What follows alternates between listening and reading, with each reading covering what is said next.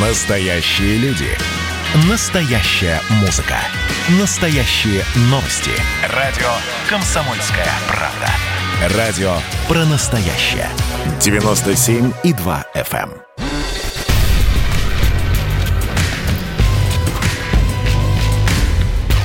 Не фантастика. Не фантастика. Программа о будущем, в котором теперь возможно все.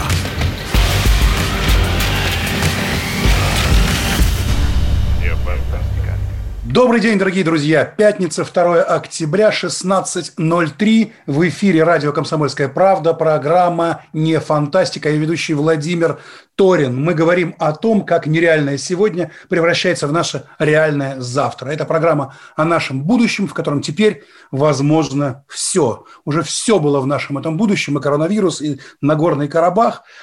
А еще пришла такая, казалось бы, скучная тема. Буквально позавчера правительство внесло в Госдуму проект федерального бюджета на 2021 год. Бюджет нашей страны. Когда мы сейчас находимся вот в этом вот непонятной ситуации с этой пандемией, коронавирусом, когда есть жуткий совершенно дефицит бюджета, скажем, в 2020 году он составлял почти 5 триллионов, то есть огромное количество денег нужно было где-то брать. И, в общем-то, государство, видимо, придумало, где взять деньги. Сегодня с нами в студии на связи Сергей Михайлович Катасонов, российский политик, общественный деятель, депутат Госдумы 6 и 7 созыва, первый заместитель председателя комитета по бюджету и налогам. Здравствуйте, Сергей Михайлович. Владимир, приветствую, приветствую всех радиослушателей. Ну что, как вам бюджет-то? Ну, э, я думаю, что можно сказать э, предсказуемо мы, наверное, уже месяца три назад примерно понимали, э, какое будет падение у нас ВВП и примерно какой будет дефицит. Так оно и получилось. То есть вот э, порядка 4 триллионов э, рублей – это разница между расходами, которые практически мы не сокращаем, вот, скажем так, по защищенным статьям, и доходов нам не хватает на 4 триллиона. А вот э, вся вот эта история с тем, что нам не хватает доходов, это связано в первую очередь, наверное, с коронавирусом, может быть, с какими-то начавшимися боевыми действиями или еще, может быть, черт не знает. С чем это связано? Что случилось? Куда пропали 4,7 триллиона? Э, да я думаю, что в основном э, я бы сказал, что надо наводить порядок в голове. То есть здесь не с вирусами, а с мозгами проблемы. Так. Поэтому, поэтому э, когда э, нету на протяжении последних 10 э, лет попыток развивать экономику, расти, а есть попытка удержать в стабильном состоянии, вот скажем, рост 2% с нашим Росстатом – это практически вот балансирование на нуле. Но зато все достаточно понятно, предсказуемо, население занято все, Э, в поисках э, денег, э, где, так сказать, на двух, на трех работах как-то заработать. В общем, все в движении, конечная цель ничто, движение все. Вот примерно так и идет. Поэтому, если бы была поставлена другая задача, скажем так, не путем фискальной нагрузки, увеличения налоговой составляющей, а путем увеличения самой налоговой базы, вот дополнительно получить... А вам не кажется, что так было бы правильнее как-то? Ну, это естественно. Но тогда, тогда это меняется концепция экономическая. И вообще-то вот с приходом нового премьера у меня еще остаются ощущения, что мы, э, скажем так, надеемся на то, что так, такие изменения произойдут. Вот э, я немножко покопался в интернете и нашел э, заметку 2018 год, когда господин Силуанов пообещал, вот прямо обещаю, 6 лет не поднимать налоги в стране. Это было заявление на Питерском экономическом форуме. Слышали про такое? Да, я думаю, что не только Силуанов, но и как бы более высокого уровня, скажем так, руководители тоже вот с такими... Вот цитата, вот цитата. Да, и мы говорим о том, что сейчас на протяжении шестилетнего периода следующего цикла мы не будем менять налоги, говорит Антон Силуанов. И что же теперь? То есть я помню, когда давно-давно, и вы наверняка помните, когда был такой э, министр финансов Валентин Павлов, который говорил, я могу вам дать обе руки на отсечение, что никакой финансовой реформы у нас не будет. Да еще потом кто-то шутил, что Валентин Павлов может стать в позе как-то Венеры Милосской, да, потому что все сразу поняли, раз министр финансов говорит, что никакой э, реформы финансовой не будет, значит, она точно будет. И вот тут какая-то такая похожая история, потому что что сделали в правительстве, они тут же отправились за бизнесом, отправились за бизнесом и сказали, так, товарищи, а не пора ли бы вам найти где-нибудь 60 миллиардов рублей, которых нам не хватает, да, и придумали увеличение налогов. Вот, э, в принципе, нет, в принципе, сама по себе э, история, вот чисто так с пиаровской точки зрения, очень правильная. Очень хорошо взять, пойти к каким-то таким э, богатым, непонятным людям, промышленникам, сказать, а ну-ка давайте еще деньги у вас все равно много. И сказать людям, вот видите, как мы здорово делаем, мы отбираем у нехороших э, промышленников деньги, и у людей, у хороших теперь деньги будут. Как вы думаете, работает эта штука или нет, Сергей Михайлович? Я думаю, что э, в принципе вот э, те люди, которые у нас отвечают за бюджет, Минфин, это люди все-таки ближе к бухгалтерии, нежели к экономике. Ну, так. так исторически сложилось. Э, в чем э, это хорошо? Э, в том, что вот четко, скажем так, уголочек сойдется. Сальдо, дебет, кредит вот к концу года или там квартала всегда будет цифра та, которая запланирована. Что будет реально на земле, это совершенно другая история. Поэтому вот в этом хорошо. То есть по цифрам как бы мы четко будем понимать, сколько денег будет ФНБ, какой будет курс, несмотря на то, что он вроде как плавающий, вот, э, что будет освоено, это хорошо. Но э, в чем прелесть экономистов? Они иногда могут, э, скажем так, ну как бизнесмены ошибаться, то есть концепция может не полететь.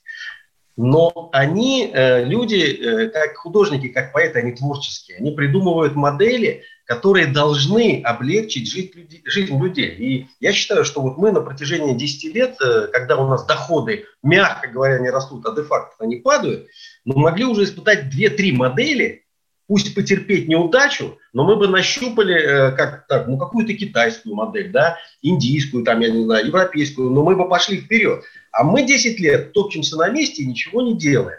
Поэтому вот естественный вариант, э, вот эти 4 триллиона рублей, которых не хватает, э, сейчас Минфин будет таким бухгалтерским методом находить не налоговую базу, то есть рост производства, добычи полезных ископаемых, еще что-то, Э, стимулировать переработку более глубокую. Они просто будут э, цифры, э, коэффициенты прибавлять к налогам для того, чтобы получить больше. Вот, на мой взгляд, вот эти 4 триллиона, которые в дефиците, они будут компенсировать четырьмя, скажем так, формами. Первое.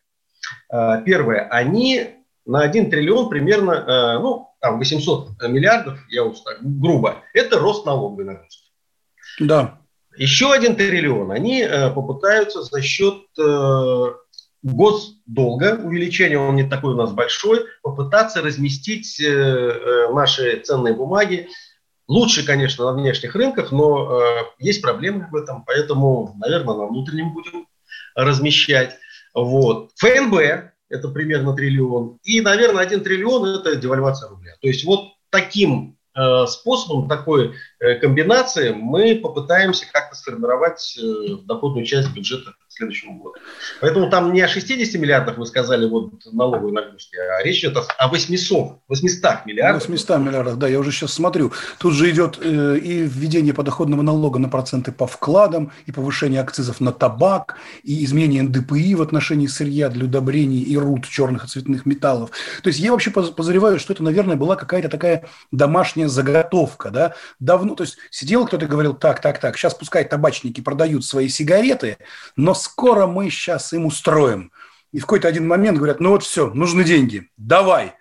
И хопа, и, значит, в, одночасье всем тем людям, кто делает табак, значит, становится плохо. Как-то так, видимо, было. Это, видимо, готовилось как-то, да, Сергей Михайлович? Как ну, вы считаете? Э, по табаку это целая отдельная история. Э, там на 20% подняли. Причем мы три года бились с нашими друзьями, с белорусами, там, казахами, э, Арменией, Киргизией, чтобы синхронизировать. У нас разница между нашим акцизом и белорусским в три раза, в три. Понимаете, у нас, если пачка сейчас где-то около 100, там, 10 рублей э, средняя цена, то у них 50. То есть, понимаете, у нас совершенно скажем так, рынок не защищен, у нас же открытое э, таможенное пространство единое, и они сюда направили. Поэтому ну, это безумие какое-то. И мы подписали только в прошлом году путем титанических усилий, вот я не скрываю, потому что Беларусь, ну, как бы она ведет себя так, как, как ведет. Она совершенно как бы не хочет ни о чем договариваться. И э, в июле прошлого года мы подписали о том, что будем гармонизировать. То есть мы будем поднимать на 4% в год, а они на 10%. И как-то к 2024 году догонят. Подняв на 20%, мы просто развалили э, трехлетнюю работу на международной арене вот этой гармонизации. Но это даже, э, я думаю, что вот этим бюджетом это не исчерпывается. Это 20%.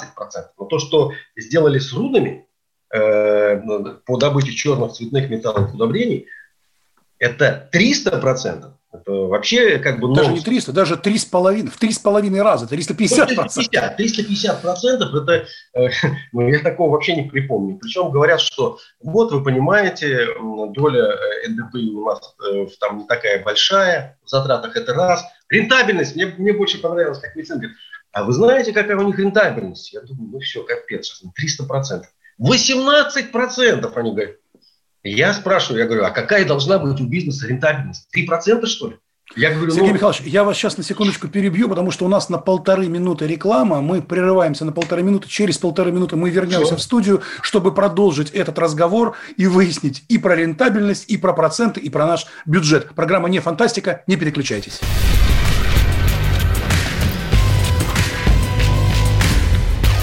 Не фантастика. Не фантастика. Программа о будущем – в котором теперь возможно все. Про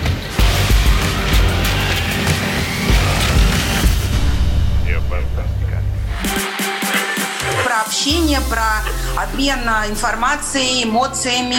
Миша, я не могу это письмо не прочитать. Вас приветствует город-герой Минск. Спасибо вам большое за вашу передачу. Слушаем вас всем цехом. Так, ну вот такой вот э, наш соотечественник из Пекина привет передает. Вот, э, но мы, с другой стороны, очень рады, что нас в Грузии слушают. Привет. Гамарджова. Гамарджова. Оттуда самые главные мировые новости у нас приходят. Мир стал плотнее, да, он стал более спрессованным. Комсомольская правда. Это радио.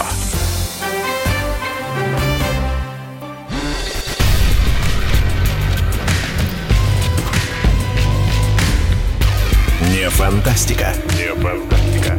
Программа о будущем, в котором теперь возможно все. Все.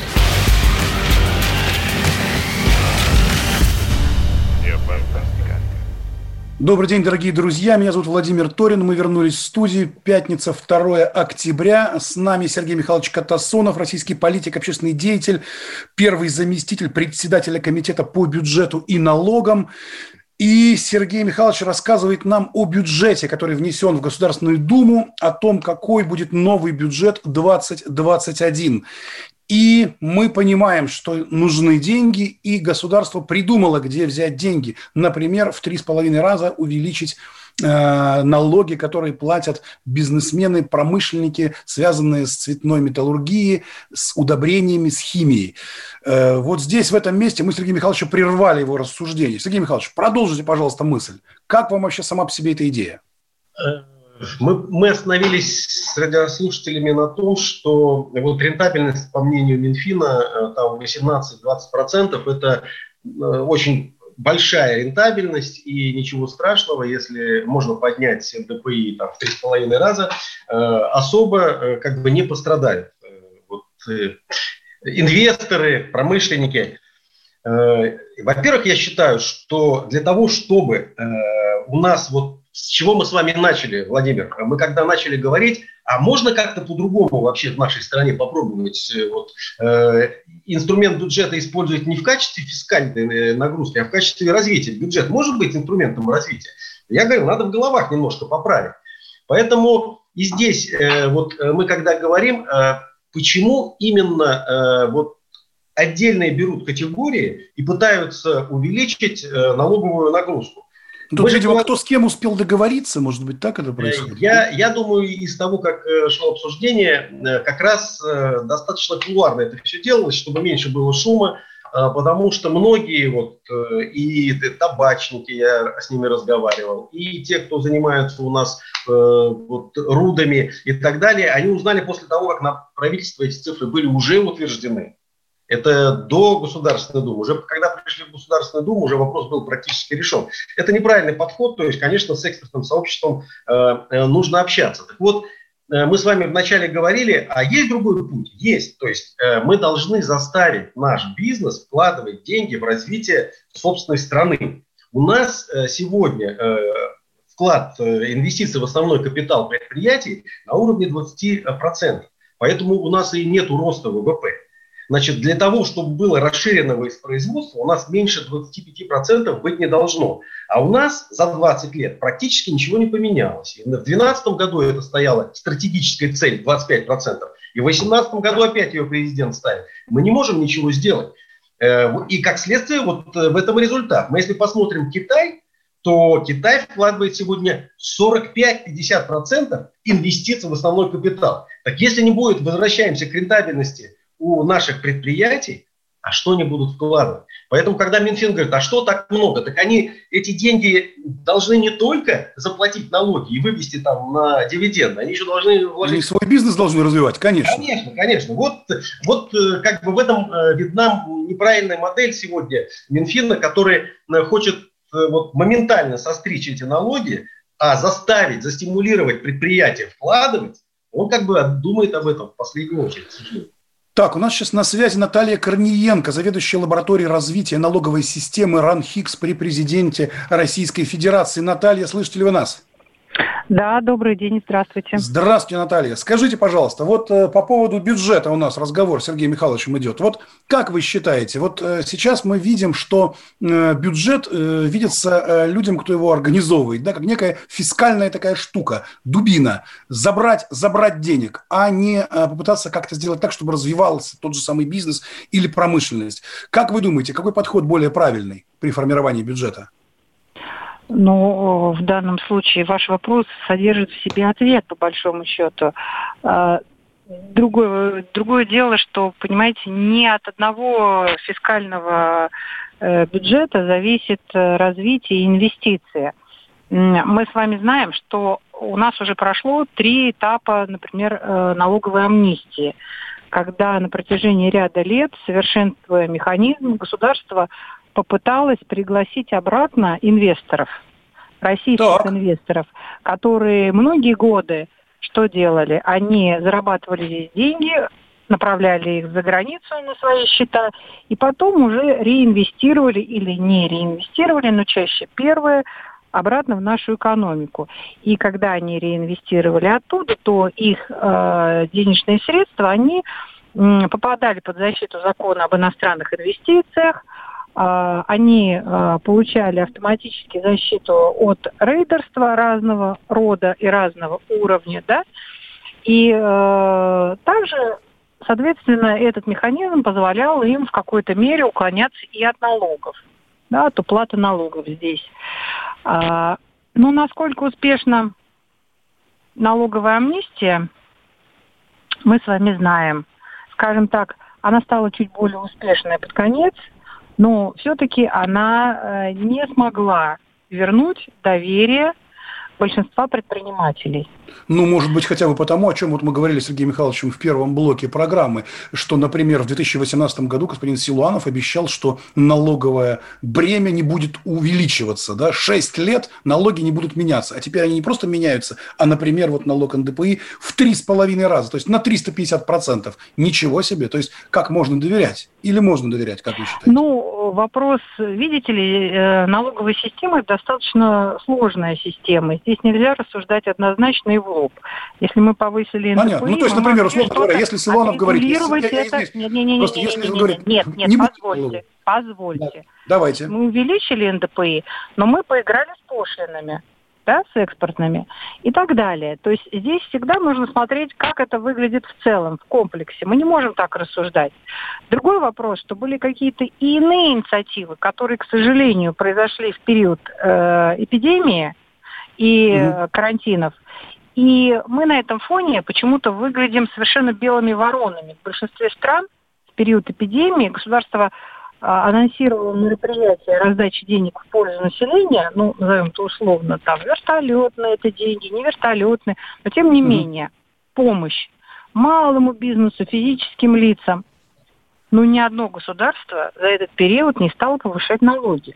Более того, даже я знаю примеры, когда государство, э, это Чехия, Польша, Италия, Франция, они даже на законопроекты, которые у них в разработке, по налогам, они даже в законопроекты внесли новые ставки, которые ниже, чем планировалось.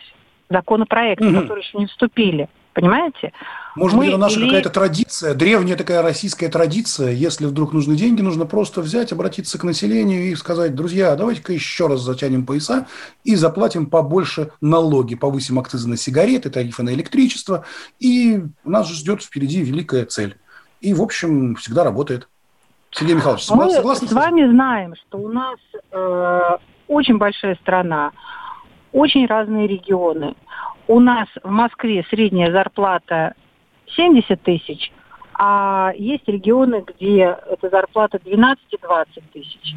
Да, уровень жизни разный, расходы необходимые, они разные, но тем не менее это очень большая разница. И э, наш бюджет тут я с Сергеем Михайловичем полностью согласна, наш бюджет не заботится о том, чтобы нарастало благосостояние населения и бизнеса. Не заботится. Мы действительно заботимся только о некой расходной части бюджета, которую нужно покрыть доходами, и чтобы нам на все хватило. И здесь, угу.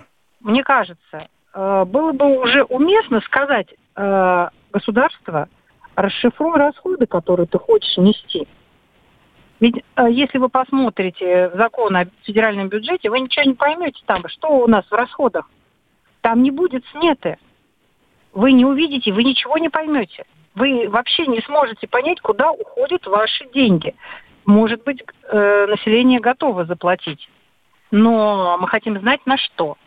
Почему наше государство скрывает многие статьи своих расходов от населения? Многие вот это сейчас очень, очень хорошую вещь говорит Наталья Корниенко, заведующая лабораторией развития налоговой системы РАН ХИКС при президенте Российской Федерации.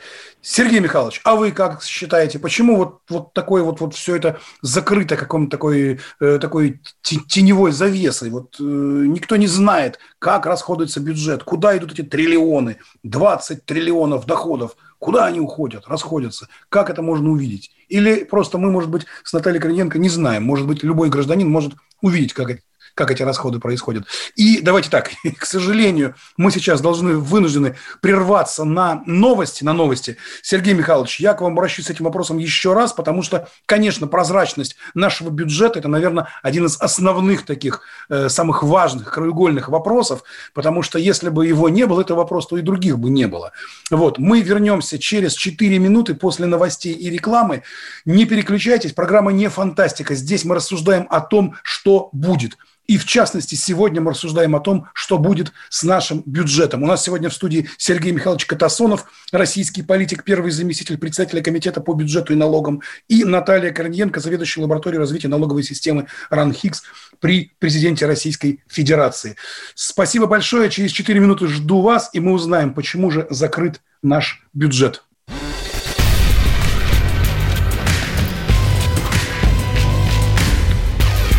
Фантастика. Не фантастика. Программа о будущем, в котором теперь возможно все.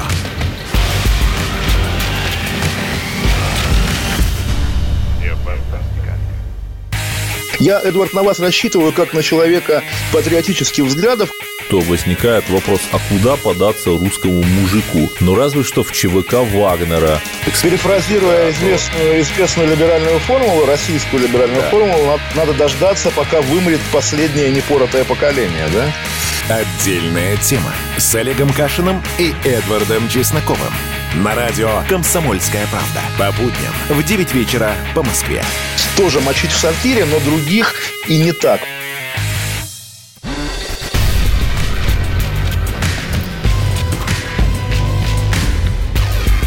Фантастика. Программа о будущем, в котором теперь возможно все.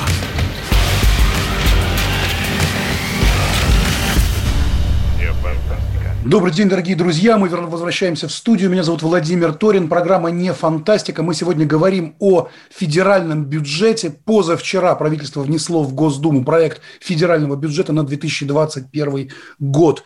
И мы разговариваем о федеральном бюджете с Сергеем Михайловичем Катасоновым, российским политиком, общественным деятелем, депутатом 6 и 7 созыва Государственной Думы, первым заместителем председателя комитета по бюджету и налогам.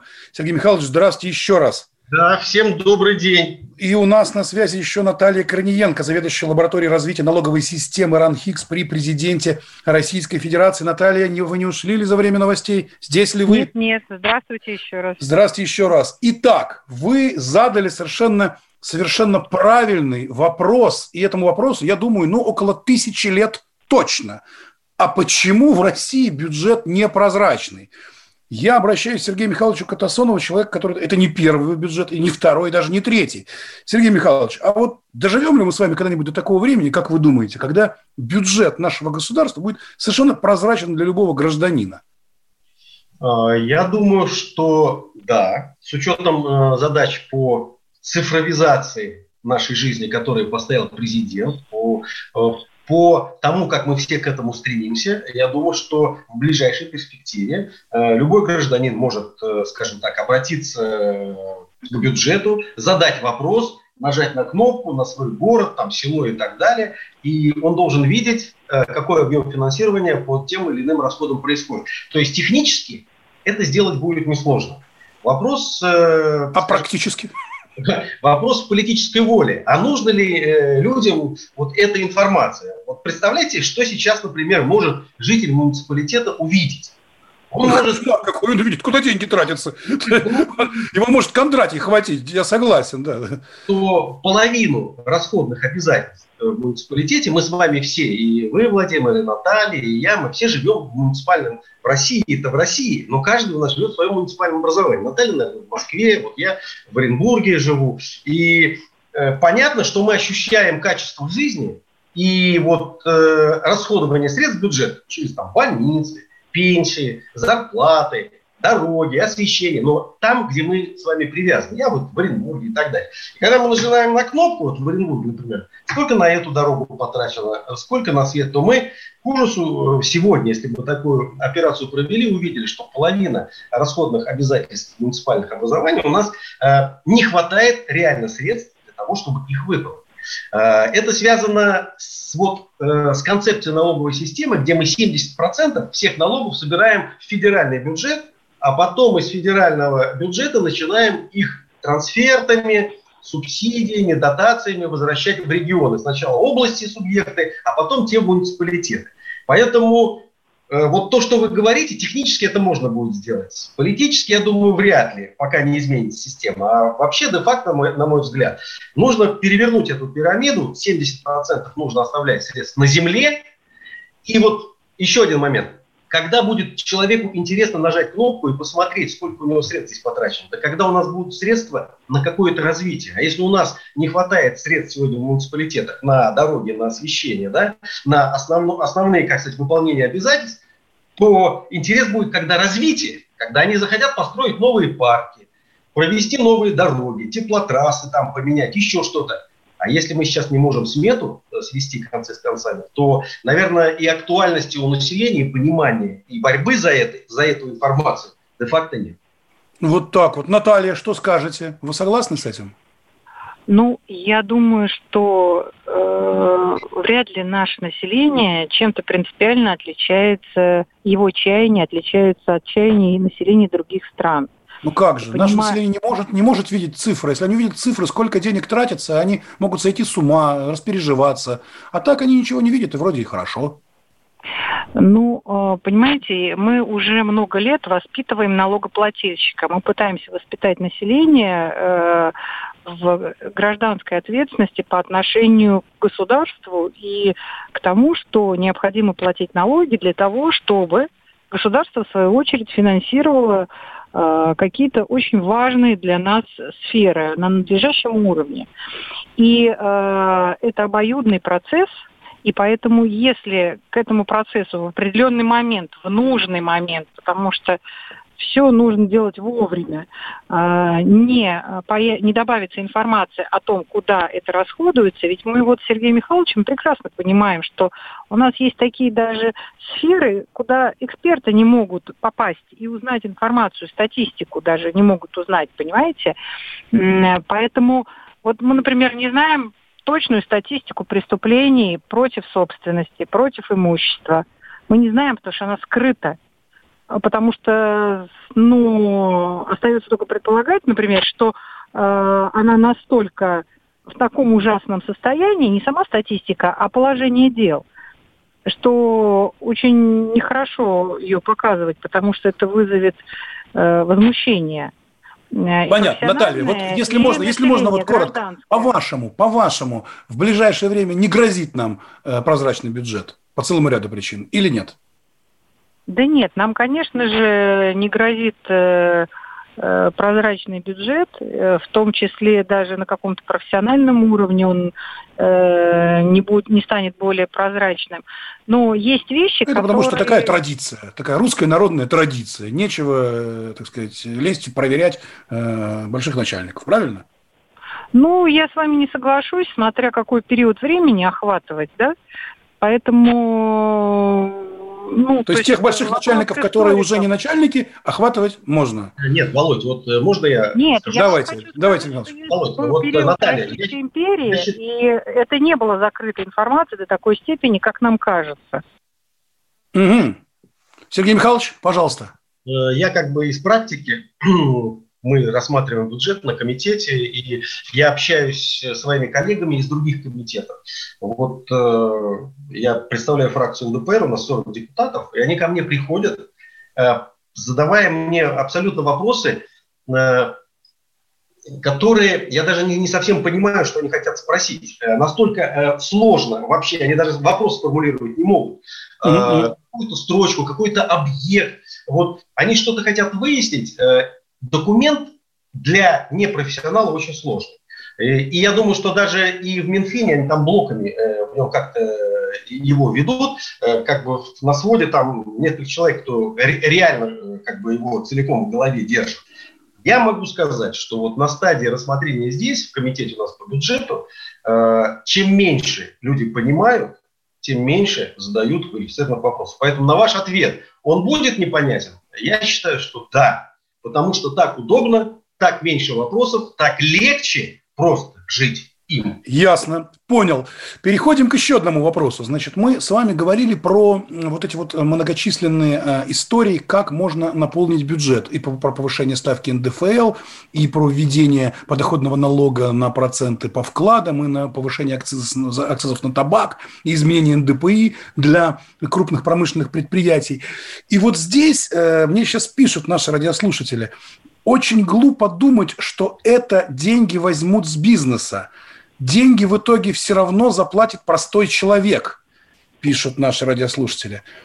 Я, пожалуй, соглашусь. Как вы считаете, Сергей Михайлович? Это же ведь, по сути, вот все эти деньги, вроде налоги на табак, налоги на полезные ископаемые, но в итоге-то это все придет к кошельку простого россиянина. Так?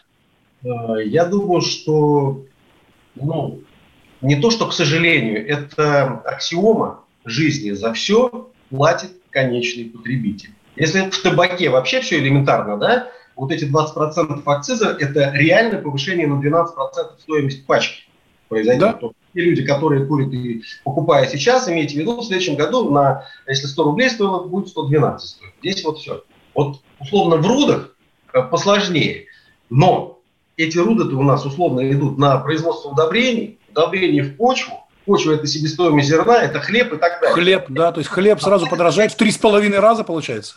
Опять заплатит потребитель. Поэтому, отвечая на вопрос радиослушателя, он абсолютно прав.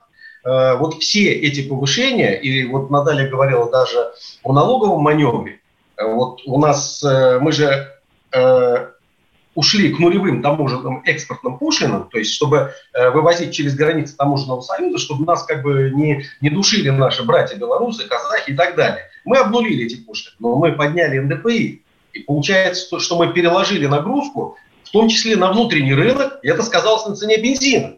Угу. у нас да. налоговый маневр там в 2 триллиона рублей был э, осуществлен. Вот вам э, результат. И потом э, мы колоссальные усилия э, при, э, делали для того, чтобы э, остановить этот бензин внутри, чтобы он на экспорт не уходил. Это ручное регулирование, это акцизы по возвратам, э, это вот колоссальная работа, совершенно ненужная, на мой взгляд, была проведена. Но в итоге, опять возвращаясь, все, за все платят э, жители нашей страны. Ну и даже вот другой пример я вам могу привести, пожалуйста. Мы с вами узнали в середине этого года, что правительство и президент таки решили повысить нашу гордость, нашу ставку налога на доходы физических лиц, да, э, до 15%. Фактически приравнять... Наталья, у нас буквально 10 секунд. К налогу на дивиденды. А вы знаете, что у нас из-за экономического кризиса падение фонда оплаты труда на 5%? Итак, возвращаемся к этому вопросу через полторы минуты в программе «Не фантастика». Не фантастика. Не фантастика. Программа о будущем, в котором теперь возможно все.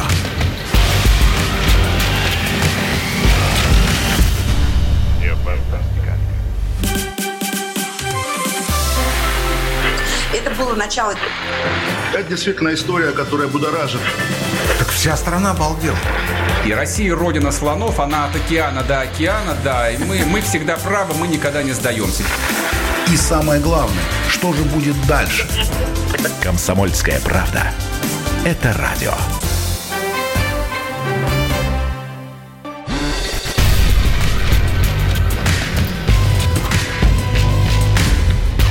Не фантастика. Не фантастика. Программа о будущем, в котором теперь возможно все.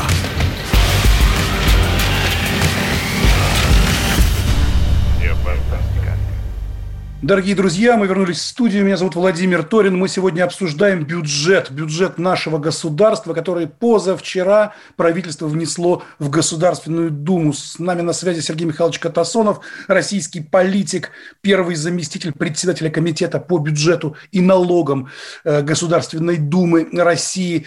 И мы, в общем-то, вчера, не вчера, сегодня пришли к удивительным и печальным новостям, друзья мои.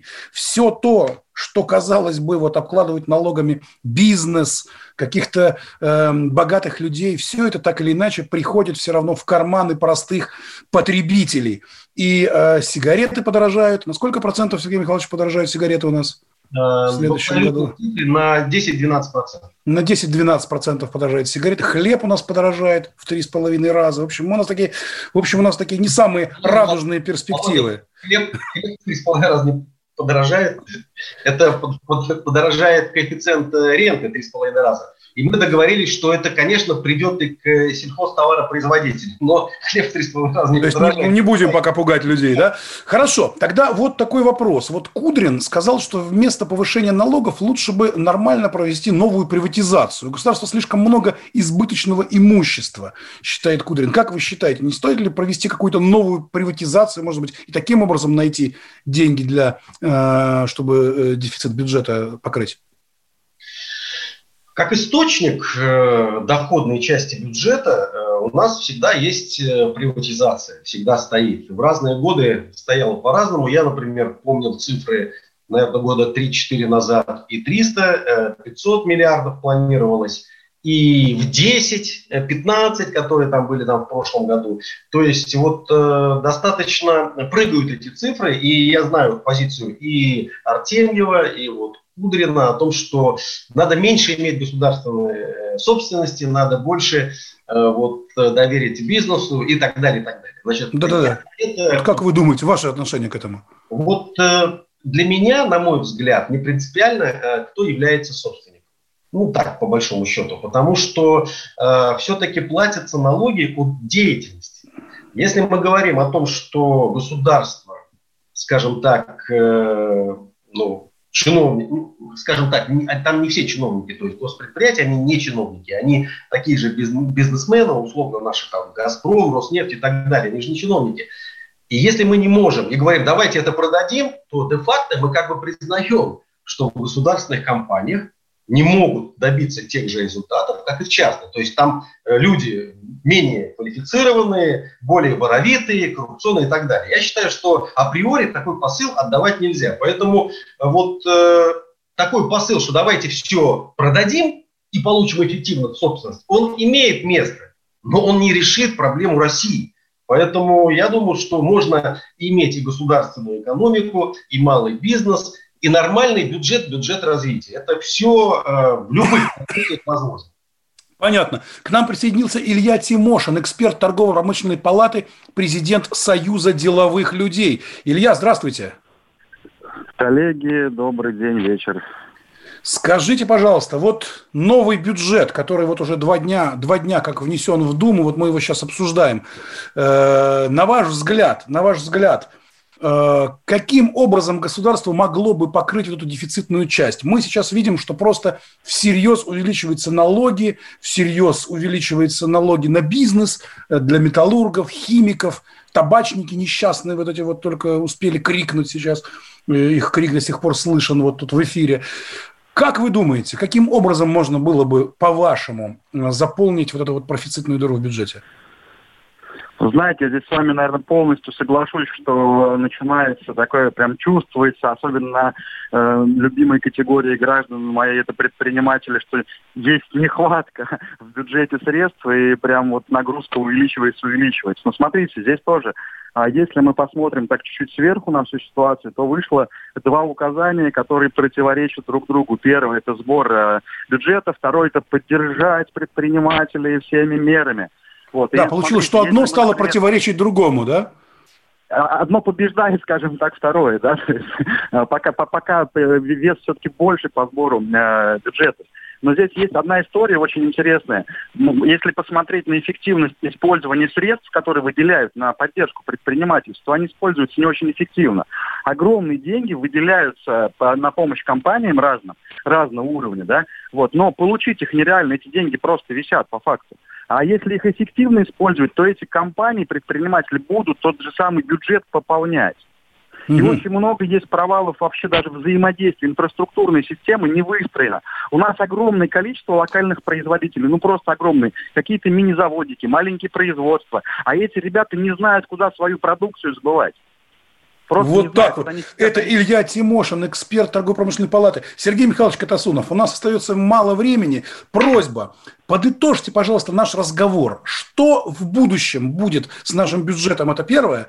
А второе, скажите, пожалуйста, каким образом можно сделать так, чтобы государство не пыталось постоянно забрать деньги, да, а развивать, развивать тот же бизнес, развивать доходы граждан, чтобы у граждан появлялось больше денег, и тогда люди будут платить, собственно, те самые налоги. Как вы думаете? То есть, во-первых, ваш прогноз, а во-вторых, что надо делать? Во-первых, э, я бы хотел, чтобы мы вышли из сегодняшнего разговора, ну, не совсем на пессимистической ноте. Все-таки расходы бюджета на следующий год, они увеличены, расходы. То есть, если в прошлом году мы потратили там 20 триллионов, то на следующий год 21,5 триллиона – это расходы. Не будет меньше потрачено средств на здравоохранение, образование, Э, социальная защита, эти статьи защищены, то есть там, где чувствуется. Значит, у нас идет оптимизация и снижение за счет национальной обороны, будет э, снизено за счет э, государственных расходов и так далее. Поэтому вот, чтобы люди понимали, что ну, какого-то вот э, крика о том, что в следующем году все вообще, шеф все пропало, клиент уезжает, вот такого чувства быть не должно. Мы сегодня с вами, Володь, говорим, наверное, о том, как как мы хотим жить больше, не выживать. То есть выживать мы в следующем году будем не хуже, чем в этом году, выживать. Но мы-то хотим жить, мы хотим, чтобы у нас реально росли доходы. И если у нас пачка сигарет поднялась на 10 рублей, мы хотим, чтобы у нас заработная плата выросла на 10-15%. И тогда, пожалуйста, Минфин, ты поднимаешь акцизы, ты дай возможность людям э, получать заработную плату и доходы выше, чем в прошлом году. И это должен быть реальный рост процентов на 10. Тогда нам инфляция в 4% не страшна.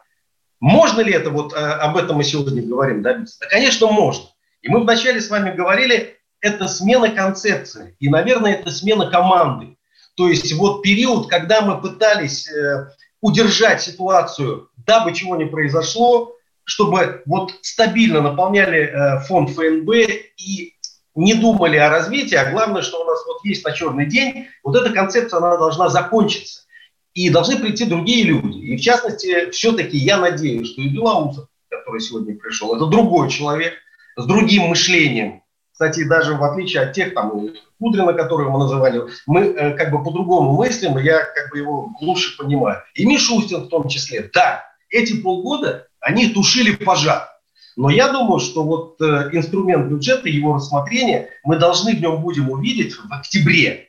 Но какие-то э, закладки на будущее, когда мы будем увеличивать налоговую базу, то есть создавать новые рабочие места, новые месторождения, новые руды, понимаете? Не акцизы поднимать, а именно увеличить вот эту базу. Тогда появится и работа новая, и зарплата.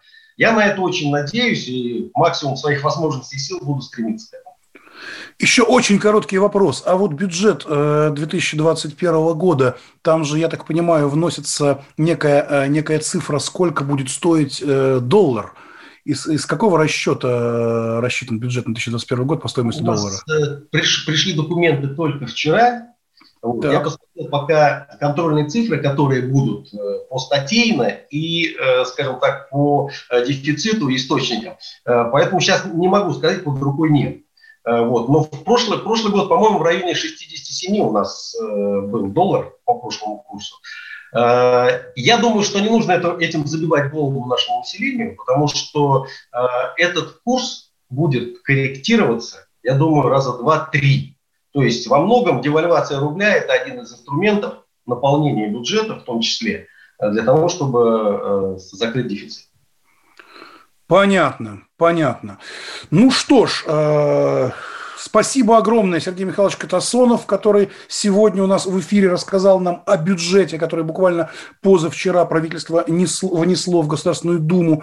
Будем надеяться, что когда-то бюджет у нас будет прозрачный, правда? Мы с Сергеем Михайловичем поняли, что не скоро, не скоро это произойдет.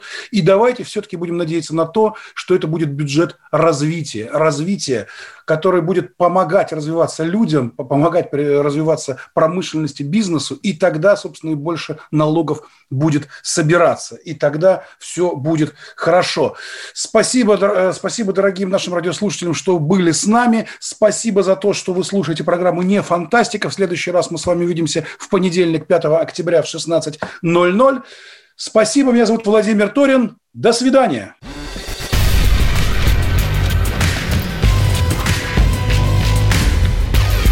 Фантастика. Не фантастика. Программа о будущем – котором теперь возможно все. Не